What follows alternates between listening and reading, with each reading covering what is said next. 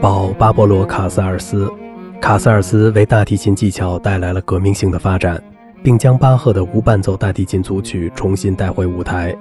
他生于西班牙因反对弗朗哥独裁统治而终身流亡海外。一次在柏林年轻的格雷格尔皮亚迪格尔斯基为他演奏。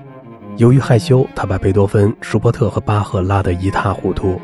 然而，卡萨尔斯很卖力地鼓掌，还拥抱了这位缺乏自信的年轻大提琴家。